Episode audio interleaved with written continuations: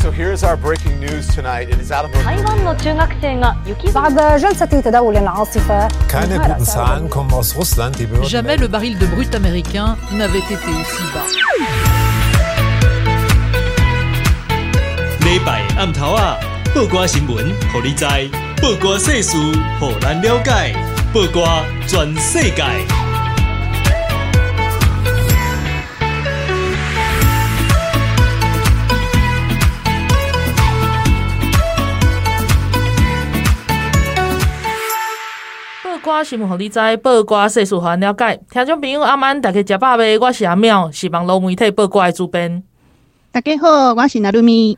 咱今仔日啦，要来讲一个比平常时更较重要的问题。嗯，嗯因为因为这个问题，咱每一个人应该拢捌拄过。啊，其实平常时拢会有一寡偏见、嗯、啊，所以、嗯、啊，有即个毛病的人，啊是讲有即个状况的人，就会就是很害羞，不想去讲，或者是讲袂出来安尼。所以今仔日找我的足好的好朋友，伊是一个作家，啊嘛是一个社工师，诶、欸，就是施幼熙小姐，然后来讲这部，然后我们要来谈一些心理心理忧郁症方面的问题，这样子。嗯嗯嗯嗯欢迎尤西，大家好，嗯，我是尤西。对，最近咱找幼师来拢是讲，嗯，历史啊，然后转型正义啊，北新恐怖，北新恐怖啊，这些 这些议题，啊，毋过其实跟那边讲的嘛是幼师的专业，专业，对啊，尤其是社工师。对，我想要问一下，也顺便跟那个就是各位听众朋友就是说明一下，因为很多人就不知道社工师这个工作这个职业。的就是大家在做什么啊？然后他们的专业是什么啊？这样子，尤其可以帮我们介绍一下吗？其实社工师。跟社工是一样的啦。哦，大家比较常听到社工，嗯嗯、对，比较这样。那是因为后来大概这近十几年来，我们就立了社工师法嘛，嗯、所以也有了国家证照的认证。嗯，那跟心理师一样，就是经过国家考试的哈。那所以呃，那取得那张证照之后呢，就会被称为社工师。那跟社工唯一的差异，其实就是多了一张证照，还有薪水有加给，就这样子而已。那做的事情其实都一样。那事实上，呃，这个也是要说一点闲话，我。个人是觉得，就是说，呃，社公司的这个制度，其实我并没有多赞成。哦哦，没有那么说。嗯，社公司的这个制度，其实据闻呐，哈，根据八卦内幕消息来源，就是说，你不是业界的吗？为什么我们会需要有社工师一个师这样的证照？是。从医务社工开始的，因为他们在医院里面那些全部都是师嘛，全部都有证照嘛，所以。医务社工就开始争取说，也应该要有国家证照，这样在医院里面才能够跟其他的人一起合作起来，可能会觉得比较平等或者是什么。哦，所以就变成就就开启了这个所谓社工师的证照。社工师的录取率超级低的，你们如果上网查一下，超级低的，有时候还个位数哎。他们也不介意，就是再考一个试这样子就对了。他们很介意，社工很介意啊。哦，社工很介意，因为其实那个考试很难。是，那考试很难，所以才会录取率低嘛。对，而且我常常会觉得，其实它很适合刚应届毕业的人去考，因为要考很多理论嘛。哦，那你真的是实务或者是早期的资深老社工，你要去考，那实务题很少，都是考一些你在学校的理论。而且以我以我看到的认识的社工。来，他们真的都是忙到一个不行，对，手上有几十个案件，是还不是十几个，是几十个，是几十个，对，就是很可怕。那我我如果说很难考的话，他们什么时候才能够念书？对啊，所以其实很多人是考非常多遍才考进去这样子，然后才考到那张证照。那但是，而且我常常也要讲说，其实有非常多实务社工的工作能力比社工师好太多了。嗯。哦，OK，因为他们很有实务经验，只是说他们那个年代没有证照，那现在老了。要他们去考证照，其实真的有点辛苦，是，对，但是对他们不公平，他们反而又薪水不能加急，对。对，所以对啊，社工师做的其实就是呃，跟心理师很不一样啦。那社工师比较一直在受的训练，其实就是一个资源如何去整合，那会去关心案主的环境，他所处的环境、社会资源有什么是可以协助他的。那这个所谓的资源，当然还包括他的家庭支持、社会支持、国家支持各方面。嗯，但是社工就是说，因为跟心理师是分开的，所以心理师在去管的是一个人的内在嘛。就是会去做心理治疗、心理辅导，是从一个人的内在去探讨。那但是社工就是管这个以外的，是基本上就是处理这个以外的事情。所以，所以我是不是也可以说，比如说什么家暴案件啊？那个一定是社工先出面，对不对？或者什么婚婚姻就是出问题啊，或者是谁听到打小孩虐待这种，那我会社工先介入。是，然后如果说这个发现案主有需求，然后就会转介心理师来给他做辅导这样子。哦，OK。但是我还想再抱怨一件事情，好，请请请，对，有这个大好机会，我一定要讲。好，你讲，因为我觉得哈，这个因为刚开始心理师法先确立，后来才学习社社工师法，所以其实切的太清楚了。所以社工呢是不能够做咨商的。哦，好好好好，顶多只能做辅导，心理师才 OK。对，可是，在整个社工的养成教育里面，辅导占非常少的学分，非常非常少，所以社工真正可以去从事辅导的并不很多。并不是那么多，可是他们常常会遇到第一线的状况，对，你就需要辅导个案。是，所以我一直觉得这个是我觉得最不能够接受一点，就是说，其实我们必须坦白讲，但现在有些心行动心理师啦，会进到社区，但大部分来讲都还是要去医院健保很难挂嘛，所以大部分是要自费，所以他还是有。我觉得是有点社会排除啦。他所心理咨商的对象是有一定的经济条件的人。哦哦，是是。那真正弱势遇到很多，比如说家暴好了，好，或者是说性侵好了，对，好，各式各样的议题。你这些人，他们其实就是处于弱势，他都不见得有经济条件可以去做智商。然后是社工会遇到他们，可是社工又不能够做智商，啊，通常也没有受到很很厚实的一个辅导的训练，因为都被切开了嘛。对，所以我一直觉得台湾这块很可惜。我真心觉得这个应该要调整，因为社工才会真正遇到那些需要帮助的人，没错，而且是没有能力去寻求协助的人。而且你你让这些社公司有训练的基础的话，也不是靠一张执照就能够代表什么。是，对对，你还不如让他们都去修这些学分，然后遇到的时候你可以正确的帮助。我觉得辅导学分应该要增加啦，我觉得应该要增加，对，不然我觉得那些弱势族群真的很辛苦。对，你社工遇到的可是。好像大部分社工都把他转出去，把他转给心理师。好，那可是你不见得，你要有时候是正好，比如说我曾经去一个妇女团体去去那边给他们带团体，那因为他们有方案，所以他们的确是可以把人呃转介给心理师，是由机构出钱的。对对。那可是你说一般其他的呢？嗯，他们也可能需要，可是就没有钱，智商一千八两千起跳一次。是啊，没有健保吗？那你健保要排得到啊？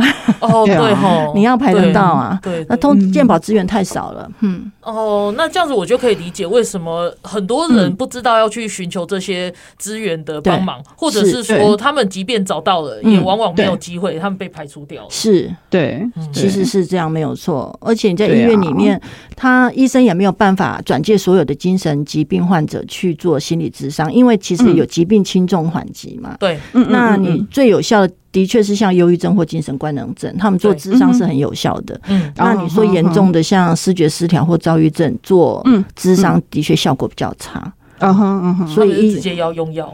对，他们一定要用药啊，忧郁症也要用药了，都要。嘿，是是。好，我就这样给人家多占时间，抱怨了这件事。没有，我觉得好重要，因为这些我们平常都不知道啊。对啊，我真的觉得很可惜。这也是咱给他里面讲的主题，因为咱给他里面讲的主题忧郁症嘛，那你咱身躯边一定会度掉，还是讲家己都会度掉。是啊，哎，时阵，然后我们要怎么样去应对？嗯，然后我们再说，当你有朋友。要跟你求助的时候，你要怎么去应对？这种是重要。如果我们没有相关的底子的话，我们真的就是会可能跟。跟对方讲错话。啊！你不要胡思乱想，对对，啊，你要加油，对，你要加油啊！你不要你不要想这么多，这样子，对，对，这个这个都很可怕，自带喜剧效果，通通都不行，对 对，可是可是我就要想啊，因为其实不是跟他咱一般的人，咱也看到电视面顶，就是包括演艺人员，啊是讲一些专业人士，就是他们遇到遇到他们过不去的状况的时候，他们就会选择。自杀这样子的一个、嗯、一个一个选项，嗯，那这个我我其实没有很喜欢看到报道，然后下面就会有一一一一个警语，有没有？很像珍惜生命，对对对，很像抽烟，很像抽烟的烟盒上面那种警语，那个真的有效吗？还是那个只是让？别人看，但不管怎么样都一定要写吧？对 对，就是都要写，无论如何。但是我觉得，与其写那个，还不如就是咱给哪里的这部来对一个大概有在讲，咱哪都有这种状况，其实应该要拿出来讨论。嗯嗯，对对。因为刚刚阿妙就是讲到说忧郁症这件事情啊，其实不管、嗯、呃怎么讲，就是那个也当然大就是每个人遇到的那个状况或者是症状，当然不一定嘛，然后但有轻有重这样子。嗯嗯那很多时候，也许比如说我们自己觉得有一些嗯，好像过不去啊，然后觉得心里怎么样，嗯、其实搞不好就是一些非常轻微的症状，嗯、只是我们自己不知道。嗯，那如果严重的话，因为就是呃，之前优戏有写一篇文章哦，那我提到说那个自杀跟忧郁症之间的关联性哦，好，然后就是在那个呃研究哦，研究报告显示说有超过八成的。那个就是呃，应该说自杀的人里面有超过八成其实都是有忧郁症的，嗯，这样子，对，所以就是其实自杀跟忧郁症有非常就是可以说有正相关吧，是它应该算是正相关了哈，是，但是并不是说忧郁症一定会自杀，是没错没错，只是说如果呃没有获得一个妥善的治疗，对，好或者搭配一些其他适当的治疗，比如说心理咨商好或者其他的，那有可能就特别是不服药。对，哦，不看医生，嗯、那这个的确他们就会非常风险就高起来了，嗯、就会出现那个自杀率这么高。对，我这边也想要讲一个，就是我们最近常常会提到一个一个词叫做病识感，嗯，就是你自己要去了解，就是你要去意识到说，哎、欸，我好像其实有一个这样子的症状，嗯、我可能需要求助还是什么，嗯、我会想要提醒呼吁大家这一件事情、就是你发现自己有什么样的不对的时候，其实要有所谓的病识感，就是你要知道你应该要去求助这样子。但是病视感，它其实说起来是一个非常抽象的事情。嗯，病视感是大脑里面某一个区块在管理的。那忧郁症相对来说，它是一个有病视感的疾病。就是说，我们现在知道医学研究就是跟我们讲说，像呃比较严重的几种精神疾病，像失觉失调症、躁郁症或者是重度忧郁症，哈，那么基本上都是神经传导素失去平衡的关系，所以它是一个生理疾病。是，它是生理，它并不是说什么心怎么样，不是，它就是生理疾病。只是说忧郁症因为伴随着大量的环境因素，所以很有可能搭配心理治疗会很有效，就是去解开一些可能自己过去想不透的、自己被困住的，也许会借由一个会谈，一起来梳理这些东西。但就是说，呃，忧郁症它基本上是属于有病视感的，是因为它被影响到的大脑区块。不是管病视感的，嗯，可是像视觉失调症跟躁郁症，嗯，他们是多巴胺太多，或者是呃血清张数太少，就是嗯哼，因为它两个疾病嘛，哈，对，那他们受这个神经传导素去影响到的那个大脑的区块，就是管病视感的，嗯，所以他们那两个疾病的病人女，他们几乎就是没有病视感，他们完全感觉不到自己生病了。那这时候家人或亲朋好友就很辛苦，对，会很辛苦。他们就变成要去注意到，哎，他好像有一些其好像跟我们一般人不太一样的状况，比如说他会有幻觉，他可能有妄想，他会觉得三太子都在跟他说话，他会觉得都有人在监视他。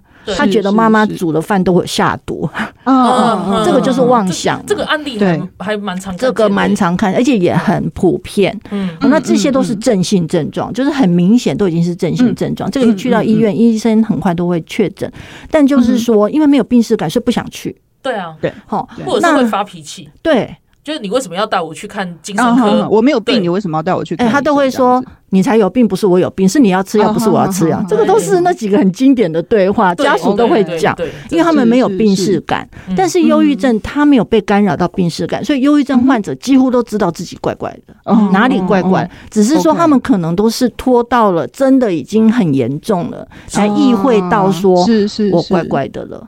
对，因为很多时候就只是你会觉得自己低潮，不想出门，不想跟人家说话，是，对。所以，嗯，现在就是网络很发达，嗯，那其实你不工作也可以在网络上做，然后你买东西可以在网络上买。那面对像这样子的状况的时候，怎么办？我我发觉这种案例好多哦。好，那我来跟大家讲一下，其实辨识忧郁症有五个很简单的。参考面向，参考面向，OK OK，好，五个。第一个就是你突然间变得很爱睡或者都不睡。哦，就是失眠或者是很两极。你可能本来是睡眠很正常，但你忽然间都睡不着了，是真的睡不着哦，哈。一天可能是睡一两个小时这样子，哇，嗯，或者是睡很多，睡十几二十个小时，嗯，好，就是你突然变得很爱睡或睡不着。那第二个是你突然变得都吃不下或者很爱吃，食欲，OK，哎，不是说你多吃一多一一碗饭不是哦，是你忽然间像暴食那样一直吃一直吃一直吃一直吃这样，都觉得不够，或者是你完全都吃。吃不下这样子。好，这是第二个。对，第三个是你忽然变得很爱哭。嗯，莫名其妙什么都可以哭，电视上播个什么你也可以哭，看个什么东西你也可以哭，总是悲从中来。好，第四个是呃，你可能早上起床很有精力，但是到了中午就完全没电了，等会破罐就花起了。对，好，但有人会反过来，早上起来有力气，但是呃，早上起来就要死要活的，然后就没力气，可是越夜越美丽。总之，他的精力呢，大概就是只有半天。哦，但是那个没有精力是真的哦，都完全没有办法提起体力来去做别的事，而是整个人几乎都快要变一滩泥这样子。哈，那第五个也很特别，是完全没有性欲哦，就是完全不想做爱。我讲白一点就是这样，怕大家听错了。对对，没有做很多，他这个是完全不想做。嗯，好，所以这五个里面，你如果有两个、三个，那超过两个礼拜，你可能就要稍微去看一下医生。嗯，就要注意一下，就要注意，对，尤其是跟以前的你很不一样，是对，是这个这个比较，可能每一个人都会有不一样的那个 level，可是。比较的基准就是你自己，对，就是自己。你跟过去自己相比，真的有很大的落差。而且就是这五点里面的其中两点、三点你有，然后大概超过两个礼拜，你就安心的去挂一下精神科，真的不会有什么，就是去看一下精神科，问问看，讨论一下这样。好，对，了解。好那我们休息一下，然后审视一下自己的状况，然后我们等一下再回来。好。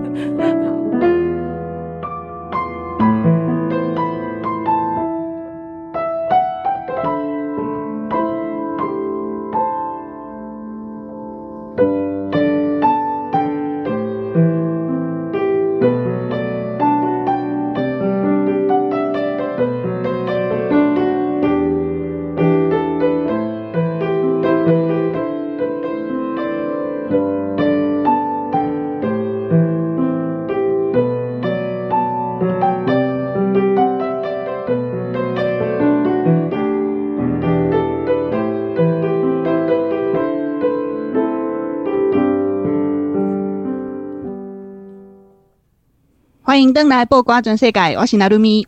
我们今天邀请到的特别来宾啊，是作家，也是社工师，哈，是佑希小姐。佑希，谢谢佑希今天来到我们节目。然后我们上一段呢、啊，就是呃谈到了一些，就是呃社工师哈这个职业哈在做些什么事情，然后还有一些我觉得还蛮重要，就是这个社会，就是我们呃就是台湾的这个社工社工界吧，有一些可能会呃需要调整的地方哈。那佑希给我们一些建议。很希望大家可以那个就是听进去，尤其是一些真的有有有能力改变的人，嗯、希望可以听进去这些建议。嗯，对，好，然后。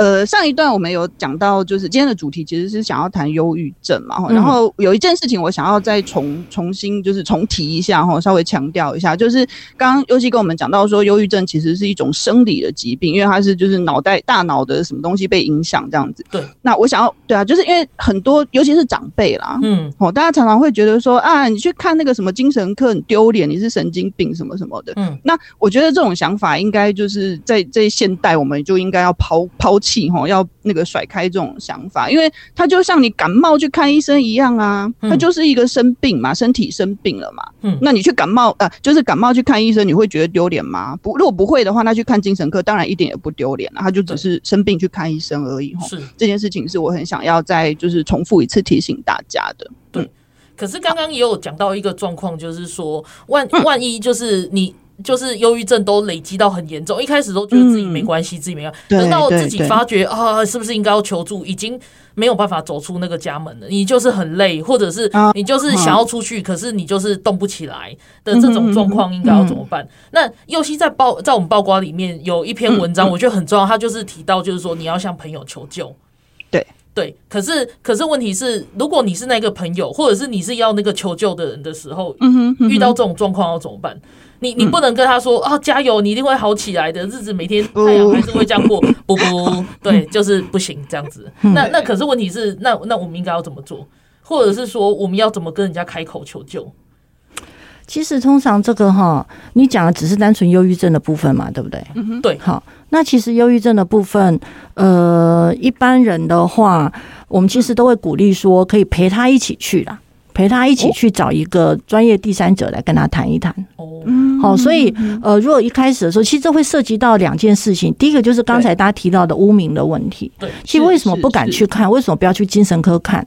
好，对。其实坦白讲，我自己当年忧郁症的时候，我自己第一第一次挂了号去医院的时候，我坐在候诊室的时候，我还发了讯息给我的一个好朋友说。嗯，我现在坐在候诊室，哎，我开始怀疑我自己是疯子，哦，自己都先污名化自己了。对对，哦，因为大家都会说可以看还可以笑，哎，就是像刚才阿妙讲的没有错，因为你一看你一看精神科，你可是笑，哎，心经病你也很讲啊。不过不安那定位哦，我是讲有按呢，有按呢，对，你就说有些长辈会这样讲，所以。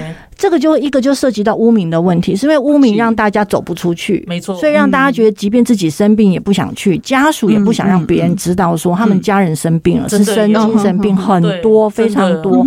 那第二个议题，它其实呃会去讨论到，就是说你去就诊的时候，那到底要怎么办？哈，对，那其实我们都会鼓励，真如果有人跟你透露这样的讯息，或者是你感觉到他真的怪怪的了，你看他就是很忧郁，你发现他一靠近就是乌云满天的那种感觉，负能量。负能量爆掉的时候，其实有时候我们会鼓励说，你如果真的没有办法直接去看精神科，可能你没有办法说服他去嘛，哈，嗯，那是不是有可能？其实我们现在卫生所也有，或者是各县市也都有心理卫生中心，嗯，那里会有三十分钟免费的。那心理咨商，心理师吗？是心理师哦，是心理师在服务这样子，所以可以去那边挂号。嗯，可以先试试看，去找人跟他谈谈看。嗯，这样，因为你也不太可能一下去找到社工，因为社工大部分是在什么社会局或者在机构里面。是，反而你到卫生所去，或者是心理卫生中心那边，其实是有提供一个这样子三十分钟的服务。虽然我要说三十分钟其实没有效果，进去自我介绍就要结束了。哦，对，但是。他愿意去去谈谈看，这是一个开始，是，这是一个开始。那最忌讳的事情就是，千万不要有人这样跟你表露讯息的时候，我们就会去跟他说啊，你不要胡思乱想，或者你就出去走走就好了啊，啊，你就是都闷在家里才会这样啊，对对对对对，我超常听到的，对，这种是大地雷，因为他就是走不出去才会在家里呀，所以千万不要这样讲。那我们都会建议，就是说，我们就直接问他说：“啊，你怎么了？”对，就是跟自杀方式是一样，你就问他说：“哎，你怎么了？”我我们是不是也不应该硬把对方拖出去？对，不需要，不需要，先倾听，先倾听。所以，其实我觉得你要去跟他问很多，我我常常都觉得，其实越简单的越好。其实有时候我们就是问他：“你怎么了？”你听起来，对方也不想讲了。我觉得一直哭，一直哭。那那你就那你就，我觉得大家要有耐心，就是你就等他哭。OK，你就等他哭，然后你，我觉得陪伴忧郁症患者有个很重要的事情，就是你让他知道你愿意陪伴他，但是你不会烦他，是是，你会在他找得到的地方这样子，嗯哼，就是如果他需要，他可以 call 你，或者是怎么样啊，但就会有人陪伴他，但是你不会一直烦着他这样。我觉得陪伴忧郁症这是一个蛮重要的事情，对，嗯哼，嗯，对啊，我觉得刚刚讲的那些地雷啊，其实有一个最根本的、最根本的点是，你不要去否定他。嗯，不过这件事情其实也跟就是是不是忧郁症也没有关系啊。我们平常就不要否定人家好吗？就是，不过这里讲话是，不过这里有一个问题，就是说为什么大家会否定？就是说，对，除了刚才讲说污名之外，它其实当然还有另外一个很重要的问题，就是因为大家不认识精神疾病。对对对，所以我真心的觉得，其实现在有很多精障者的协会，他们都在努力的推动，希望可以把精神健康教育推入义务教育的健康教育课本里面。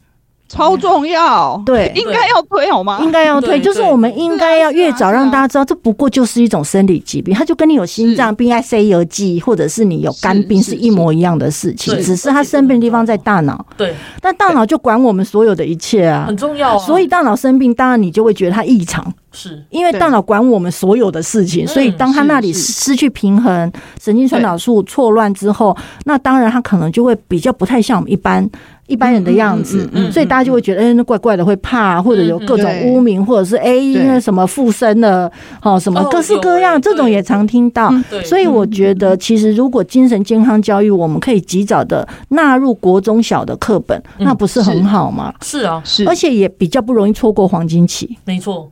好，就是说大家会知道这原来就是哦，他他的那个症状可能有点像是什么这样子。对对对，就是就是你要了解这个病症，然后你才能够正确的去处理。为什么我一直强调处理？因为就是就是身边就是难免会遇到这样子的状况的时候，然后遇到看到很多处理不好的状况，是，然后就是也也遇到就是像我们刚刚会说的，请听，我现在想问的一个状况就是说，比如说男女朋友，嗯，然后男生或女生，嗯。就是其中有一个有忧郁症，他也想要陪着他，结果问题是另外一个人他也不够有足够知识，结果就是两个一起有点像陷下去的那种感觉，对，一直拖，所以会这样子影响，是不是？会，超级会的，嗯，超级会。家里只要有一个人生病，大概其他人都亲朋好友都有风险。是，就是我们常常会遇到家里有，比如说视觉失调症、躁郁症的啦，忧郁症的也有，就是他们家人有人生病了，然后这主要照顾者后来自己罹患了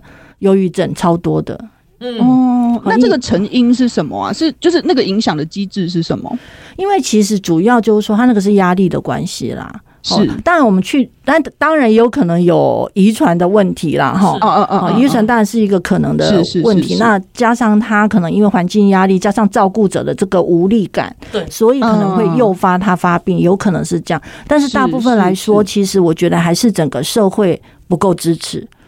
啊，因为他们不敢跟人家说家里面有精神疾病患者，对，所以真正需要寻求社会资源，也没有跨出去寻求社会资源，自己撑，嗯。嗯，那也都不敢离开，就是整天跟病人绑在一起。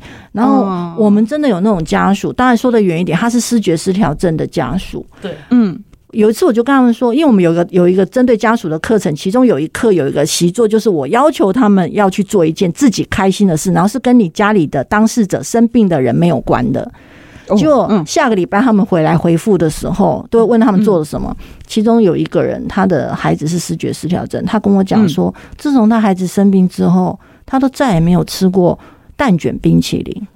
哦，嗯，好简单的一个。对的一个一个需求是，可是台湾人也很听话，因为我说那是作业，大家就会去做。好可爱。对，所以他来回复的时候，他跟我说，他那天想到，哎，要做什么自己开心的事，又跟他儿子没有关。对，嗯，他去麦当劳吃了他已经睽违很久的那只蛋卷冰淇淋，他坐在里面吃，然后他都快要哭了。哎，我懂哎，嗯，他都忘了原来蛋卷是那个蛋卷冰淇淋是那个味道。这样子，所以其实你说他怎么会不生病？是啊，是啊，他完全就把自己跟这个疾病捆在一起，而且很多如果万一是下一代生病，对，嗯，父母更容易觉得是自己害的，是是是，那种自责，他当然就走不出去。好，我们也不能说走不出去了，他就不敢跟他人讲，也不能够自己去协去寻求协助。再来，有很糟的是，婆家还会指责是媳妇。你把我们家的孙子生成这样，你是做了什么事？哦、我们也常听到，压力好大，哦，对对对。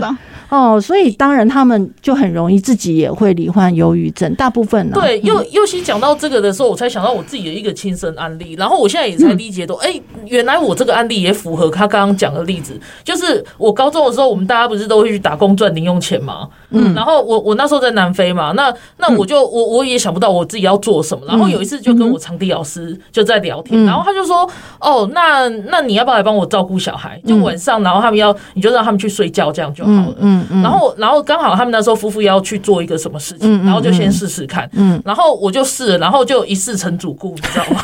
然后他们夫妇就越来越比较可以放下小孩，然后他们就自己出去做一些事情，这样。嗯嗯。然后后来他就跟我说，你知道吗？他就是后来他们第一次就是生了小孩之后，然后第一次再去看电影，然后他居然在电影院里面哭。嗯。然后他就说，他真的不知道已经多久没有看电影了。然后，然后他就是就是他也。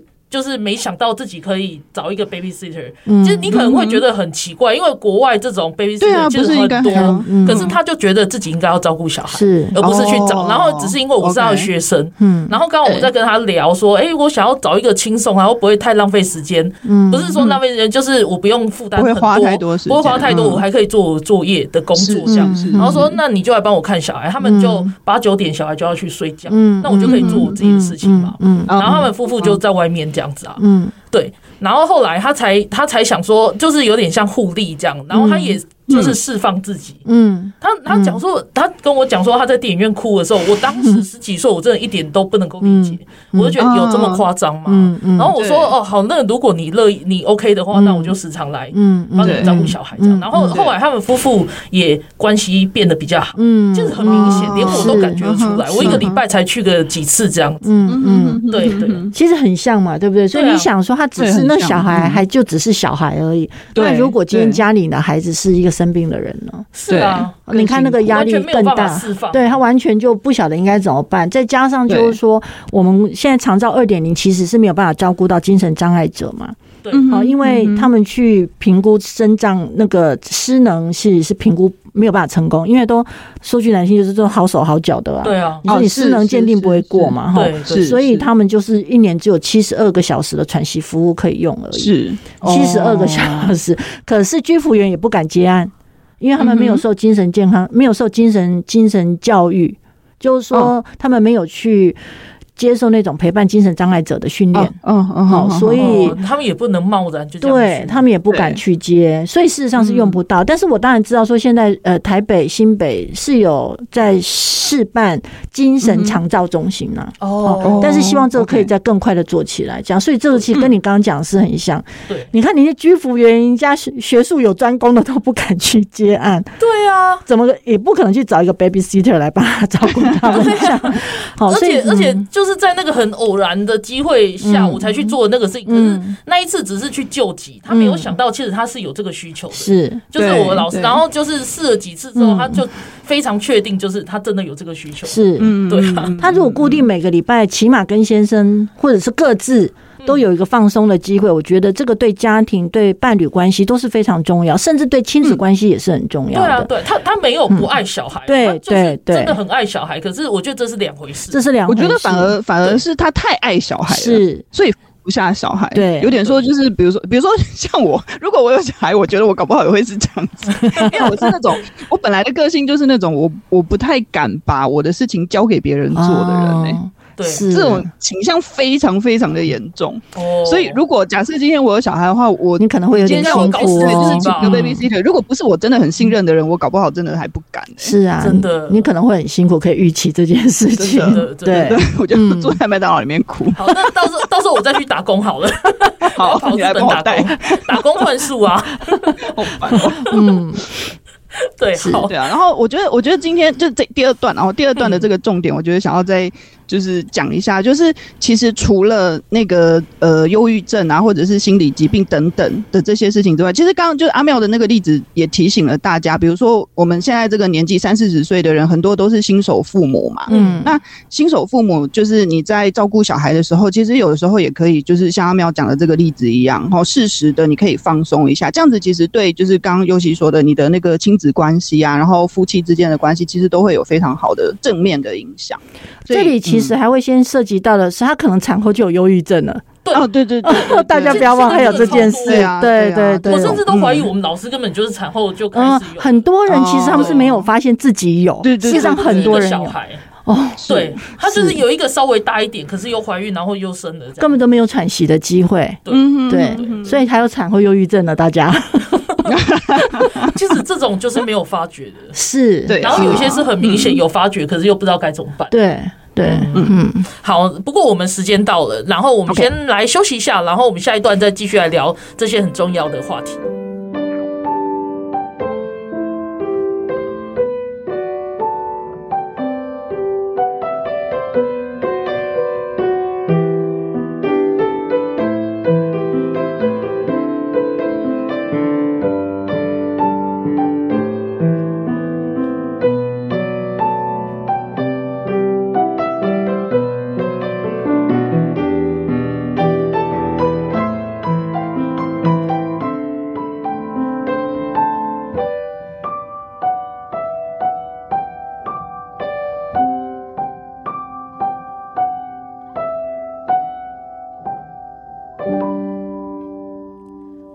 报瓜全世界。咱今仔日的特别来宾是咱的好朋友施佑熙小姐，伊是作家嘛，是社工师。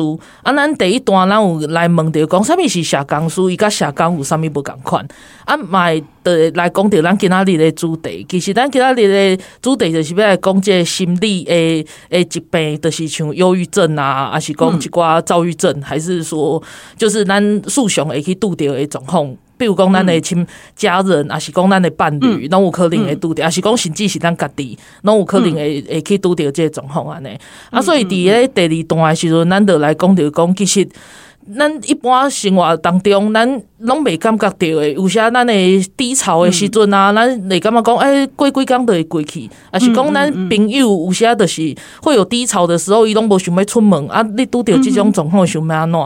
对啊，那顶顶的诶类似安尼的问题，啊，咱这段要来要来讲到的状况，就是更较深入，就是咱咱一般更加去拄到的诶状况这样子。那嗯，就是我这就是刚刚其实第二段讲到说，就是比较比较比较呃，就是聚焦在家人之间的照顾嘛。然后我觉得就是其实不一定是只有家人嘛，有时候比如说朋友身边的朋友，如果有一些就是状况，可能也会想要向你求助。可是就是通常我们会。最近好像还蛮常听到一个字，叫做所谓的情绪勒索。我想大家应该都知道情绪勒索是怎么回事。然后，那这个就是会变成，就是我们刚刚最一开始有提到说，忧郁症跟自杀其实是有非常强烈的正相关嘛。吼，那呃，有的时候你可能会听到你身边的朋友或者是家人，不管然后反正就是他就跟你讲说啊，你不理我，我就要去自杀哦，所以你一定要理我，或者是就是用用自杀来。就是怎么讲，好像是要绑住你，对，感觉上很像威胁这样子。那我们就会觉得说，哈，那那那我到底要不要理他？我很想要陪他，我很想要倾听他，可是我觉得我的心里好像自己都有一点承受不了了，因为他一直用他自杀来来压我，或者是来健康的方式这样子。对啊，那那尤其我们遇到，对啊，遇到这种状况要怎么办？通常这种人应该不是忧郁症患者啦。OK，我一定要先澄澄清这件事，就是说，忧郁症患者通常不会这样子做。忧郁症患者通常他们可能就是默默的自己就就去做了。哦，他们比较不会这样去威胁哈。对，那会这样威胁或者说陷入这种情绪勒索的这种循环的时候，甚至是以自杀、自残这种来去做。呃，而且。呃，他不是真的想死的时候，就是我们要先澄清，就是说可以可以找出那个案例是找出那个事证是，哎，其实他都不是真的真有心想要那样做，只是说他是用这个成为一种操控的手法的时候，当然就会成为情绪勒索。我们要先澄清一下这个部分。嗯，是。那这个话就要再进一步的去看，这个是。他跟你的关系是谁？他是你的家人吗？因为常常有时候妈妈也很爱情绪勒索了哈。那所以有的时候真的是个性的问题吗？还是说他是真的个性生病了，已经推到极致，已经变成是个性生病的人格障碍？哦，比如说边缘型人格违常，比如说呃其他的一些人格障碍的哈。就是说说人格障碍，原则上他就是我们都会讲，就是个性生病了啦。嗯哼嗯哼，好，那个性生病了。其实那个药物也很难处理，所以那个会是一个更麻烦的议题。哦，真的，嗯，呃，然后他如果是边缘型人格违常的话，他其实蛮常会，因为他有很强烈的不安全感，嗯，他很有可能童年有发生一些事情，根据统计然后或者是研究，是是是，他们很有可能童年也许有发生过一些什么样的事情，然后呢，他们就会有很强烈的不安全感，所以他们会会有一种很需要那个依附，可是又会一直重复的远离。他会觉得自己好像不值得，然后我比如比如说我跟阿妙在一起，假设咱们俩是同志好了，我们这样不行，这样我怕人家误会同志。就假如我们两个，这好难 好难举例，不要你的粉丝会会杀死我。不是我怕 我怕人家误以为我在污蔑同志，不行，我是同志友善的人，所以所以我不能够让人家误以为我在讲同志。好，就是说假设我跟我的伴侣了，好，假设说跟我的伴侣，然后如果说呃伴侣，然后。这彼此之间也很有可能会出现这一种呃，想要操控对方的这种状态，或者是朋友，但是朋友之间通常我觉得不是那么高，比较容易发生在跟他有亲密关系的人身上，就是家人，还有他的亲密伴侣。对，虽然很有可能会不如意的时候，或者想要操控他的时候，他可能就会来这么一下，割一下啦，吞个药啊，然后发脾气，讲那种很极端的话。对对，然后可能就会做。嗯，然后刚开始的时候大家都很害怕嘛，因为因为听说他可能还会割一下他拍照片给他，因为他可能在外面，伴侣可能在外面。这个我也遇过，你有遇过？我有遇过，我有遇过朋友，就是就是在脸书上 po 他割完的照片。是，其实这种有然后这件事情，就是你看到你就会觉得说，你如果现在。就是还有心情拍照的话，那应该不是很严重吧？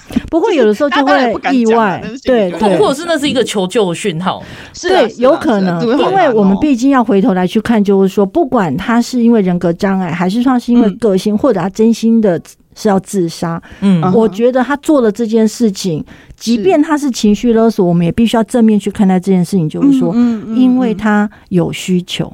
是他的那个需求没有得到满足，当然那个满足合不合理，这是另外一回事。是，但是我们必须去看到背后，就是他真的有这个需求，他觉得不安全，没有安全感，所以他才会做出这种行为，然后被我们认为他叫情绪勒索。所以我们其实需要再回头来去看，其实他也很辛苦，嗯，因为无论如何他都得不到满足。那有的时候不能满足，常常是因为可能有一些缺憾，或者有一些比较而来的。对，也许是从小有怎么样的不公平，或者发生什么事情，所以我们也要正面来看待。其实情绪勒索这件真的很讨厌，但是他背后还是有他的成因在。那毕竟还是一个可怜、很辛苦的人。是是，哦，是一个辛苦的，所以他割那一下，可能拍了照片，对不对？传给他的伴侣看，然后伴侣第一次一定会吓死了，飞奔回来。可是，一次、两次、三次、四次，到第十次的时候，嗯，狼来了太多次了嘛，嗯，对，他很累啦，伴侣就决定要晚一点回去，因为他累了，他不想要再赶回去了。嗯，结果呢，这次就擦枪走火，那个人就走了。嗯，因为他以为他割下去，他十分钟就会回来，就他三个，他三个小时才回来。嗯，所以对，所以其实像边缘型人格围常这样的人格障碍，他们是意外自杀成功率最高的。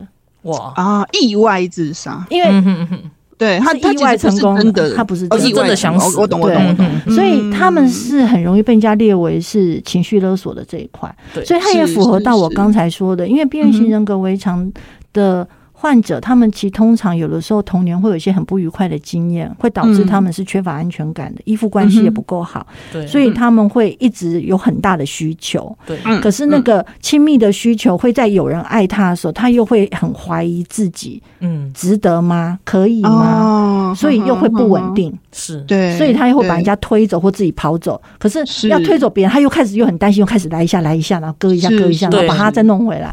所以其实他们。其实你这样听起来不会觉得他们很辛苦吗？很辛苦，对啊，真的很辛苦。哦，所以这样状况还是要建议他去求助于专业的医疗。通常这个的话，一定要去看精神科的啦。是，好，这一定要去看精神科。所以就是说，当你看到这些的时候，呃，如果说，其实我们现在更害怕的是，有一些人他也不会去放照片给人家看，嗯。而是就默默的自己就想要去自杀，我们更怕的是这种，也是有哈，对啊。那但是根据统计，就是说那些自杀的人，他们其实大概有六成的几率，他们六成的比例，他们其实在之前都有释放过讯息，他们是想要走的。哦哦。那所以就是说，如果今天我们更怕的是这一种，就是他可能不是给你看什么可怕的照片，而是他也许就是轻描淡写的跟你来一句说：“哦，我真的觉得很累，我真的觉得为什么还要活着？”对，是就这么简单的一句话。我我也有遇过那一种，就是跟我说，我其实每天都很辛苦、很用力的要活着，就是他很想死，可是他是想要活下去的。是，可是可是他想要活下去的同时，他又很想死，因为太累或者对对，所以他就跟我说，我我其实是每天很辛苦的要活着。是，嗯嗯，对，嗯嗯。其实像这种，他就是在释放一个很重要的讯息，他就是那六成里面中的一位。嗯嗯。所以像遇到这样的情况的时候，其实我们是。我也是，就像刚才那样，我都是跟人家说，你就问他你怎么了，嗯，OK，嗯，因为他们通常啊，哈，大部分来讲，如果真心要自杀的，我不是说一定啦，哈，就是说大部分真心要自杀的人，其实他们很多都不会敲锣打鼓，嗯，对，所以有没有是家人才会那么意外嘛？他不是好好的哭完就走了，有没有？对，我们常看到这个，对，所以他们其实不会敲锣打鼓，但是我不是说敲锣打鼓的人就就不是真心的，他们也有可能是。真心的，然后是是，所以当他们这么不可能是到处跟人家讲，而他告诉你了，我都笑说自己就很像哈利波特哦，都会这样讲啊，你就是那个被他选中的人啊，被选中的人，是这个意思。因为其实他们不会到处跟人家讲，就像他忧郁症也不会到处跟人家讲，自杀这个念头他也不会到处跟人家讲，嗯，所以他最后一定会找一个。他可能信得过的人，而且你会觉得很妙，哦、所以这个信得过人跟他好像关系不是很亲近，嗯，哦，不一定很亲近哦。嗯、可是他会觉得他是一个可以信任的人，嗯、或者他有一些特质让他觉得是是亲近的，是安心的，是可以讲的。嗯嗯，所以我们都会讲说，如果你真的有遇到有人是这样这种轻描淡写的方式跟你讲的，我觉得那才真的是很，我们觉得要很看很重视，要很重视，要很重视。所以我都会说，你就像哈利波特，你被挑中了，那怎么办？不过我这里想要提出来一个很重要的点是说，就是就是，嗯，我们可能都会遇到像刚刚这个状况的时候，嗯嗯，但是我们今天很可能听众大家都会就会听腻，就是说我们一直在。再强调一件事情，就是要寻求专业的帮助。嗯，那我我要提再次强调这一点，是因为像我周遭就有朋友会觉得说，好，我倾听，然后我可以拯救你。嗯，真的是拯救的这个概念，他可能没有觉得自己这么英雄化，可是他正在做这件事情，然后结果到最后就是也跟着被一直拖下水。我觉得没有谁的错，但是我会觉得打从一开始，哎，陪伴的概念不是一种拯救的概念，不是，是是是，其实陪伴只是陪他一起去寻求协助，我认为是这个样，特别在面对有呃自杀的议题的时候，所以我刚会去笑说，那个很像是哈利波特嘛，所以你只能够陪他去面对伏地魔嘛，就是这样的一个概念。对对，因为我们根据统计也知道说，那些自杀的人其实他们都很少打什么生命线，张老师啊，哦，他们其实不会打。所以你跟他讲说哦，你听到他要这样子，那所以你也千万不可以跟他说，哎呀，你不要胡思乱想啊，我们一起出去吃饭，嗯，或者啊，那那你要打一下生命线，你你要跟他讲，或者你自己要去看医生。你如果都用这种方式跟他们讲，都不会成功，因为他们自己不会去，嗯嗯，是。所以你既然是哈利波特，你只好去处理这件事情。我都会这样讲，就是说，嗯，他既然愿意跟你讲，那我觉得第一件事要做就是你要问他，你要聆听，你怎么了？一样啊，其实这句话很简单，但是这句话其实很有力量。嗯，他既然愿意跟你吃透放，呃，透露那个讯息，你如果问他你怎么了，他很有可能会把他的想法告诉你。嗯嗯，那这个时候会很容易会遇到一个问题，就是说有些人会说，可是。他讲的问题就我不能解决啊！我说他们会，就一般人会不想听嘛，一般人会觉得压力很大。对对对对对，我都会跟人家说，没有没有，其实想太多了。我们其实是聆听，嗯，我们听的是他的困，他被困扰的感受。我们不是要解决他的问题，因为能被解决就早就解决了。对，嗯，或者是说精神科医生不见得可以解决他的问题。假设他是今天被人家倒了两亿。哦，对啊，医生也不可能帮他还钱。对啊，对啊。但是医生会知道他的焦虑，知道什么，所以我们要大家不要紧张。其实当有人跟你释出讯息的时候，你就真心的问他：“哎，你怎么了？”嗯哼，他可能会跟你讲是什么事。其实这是时间换空间，只要他愿意跟你讲，那你就可以陪他。你可以跟他说：“哎，那我们一起去找人谈一下。”嗯。嗯嗯，一起，所以刚开始你们真的会，但大家真的会很辛苦。你可能要陪他去个两三次啊，是，可能比如说像你也可以去社区卫生中心，就呃呃呃社区呃心理卫生中心，嗯哈，是。那半个小时的，或者是跟他一起去找什么心理心理师的智商中心也可以，或者是去挂精神科，就是先陪他去，嗯是，因为他相信你了嘛，他也愿意跟你讲，所以你跟他说我陪你去，不要害怕，我们一起去，是，通常成功率比较高。去之后两次三次都赔，哎、欸，发现好像医病关系建立了起来，那就把它移交出去了。我一定要跟大家讲，不是要你们一直一直去，呃，不是，因为其实大家。即便是专业人员，也是有能力有限的时候。嗯嗯，所以即便你刚刚提到说“拯救”这两个字，没有什么拯救的这件事。即便是专业人员，如果有拯救的想法，这也是一个很该打屁股的想法。没错，没错。哈，因为拯救这基本上是一个上对下，我是一个有权利的人，我可以救你。嗯，这样是不对的。是的，哈，所以这样都是不好的一件事情。所以其实我们都会说，你可能要陪他去几次，然后呢，再把他转借给医生，交给医疗团队，那你就可以比较放松。但是也不是说你就都不管他了哦，烫手山芋终于甩掉了，不是不是这样的概念，还是应该要持续关心了。对，就是你可能每个礼拜打电话问他，哎，你最近还好吗？你还有去看医生吧？但是这中间还有一个很关键的，除了问他你怎么了之外，你当然要评估的是自杀风险。是，所以你得要问他，嗯，那你有想要怎么做吗？大家都觉得这句话很难问，可是你一定要问，因为有些人会跟你说，嗯。我就只是觉得活着没意思，嗯，没有啦，就是觉得，就听起来就觉得，嗯，不是说没风险，但风险比较低。如果有人跟你说他要去一零一跳楼，那你跟他说，哈，可是一零一都几位没有，他四点半交班，嗯，这种太有计划了，这个你绝对不行。对，这个你一定要想办法陪他去看医生。啊。所以这是一个很重要的关键，因为之前我们曾经就是呃在双河医院开过一次的团体，然后在讲这个自杀风险的时候，有一个成员说他他听了很难过，他讲说他有一次。呃，那个大概那那个的半年前，他去看他一个朋友，嗯，那朋友忧郁症，所以他去探望他。结果去的时候，其实也讲不了什么话，因为他都他那时候没有学过这些技巧，不晓得怎么办。可是他看他墙角有一捆麻绳。他那时候有点怀疑，他也不对，他也不透析，他也不敢问，然后他就跟他寒暄几句，陪陪他，然后就走了。对，结果一两个礼拜之后，那个人走了，就是用那卷麻绳，嗯，上吊自杀。所以问计划很重要，嗯，真的。那所以大家在陪伴过程是适时的陪他看医生，然后再放再放手交给医生。当然，这中间可能会牵涉到大家刚刚担心的情绪勒索的部分，是，那就是要去评估他是真的勒索还是他是。疾病的问题，了解，对，好，所以这个是一层一层来的。好，对，我们今天真的很谢谢优西来上节目，然后跟我们讲到好多重要的观念。我我觉得这些这些状况都是很切身会遇到的状况，这样子。然后我们自己也要很清楚自己遇到的时候应该要怎么做。然后我等下那个节目结束之后，马上就把那个行事历打开，跟优西敲下一次的录音。真的，真的太重要了。还要再来跟我们讲，对啊，太重要了。好，那我们今天时间已经到，我们只能到这边这样子。好，那下次再来跟我们一起聊天。OK，谢谢佑希，谢谢，谢谢大家，拜拜，拜拜。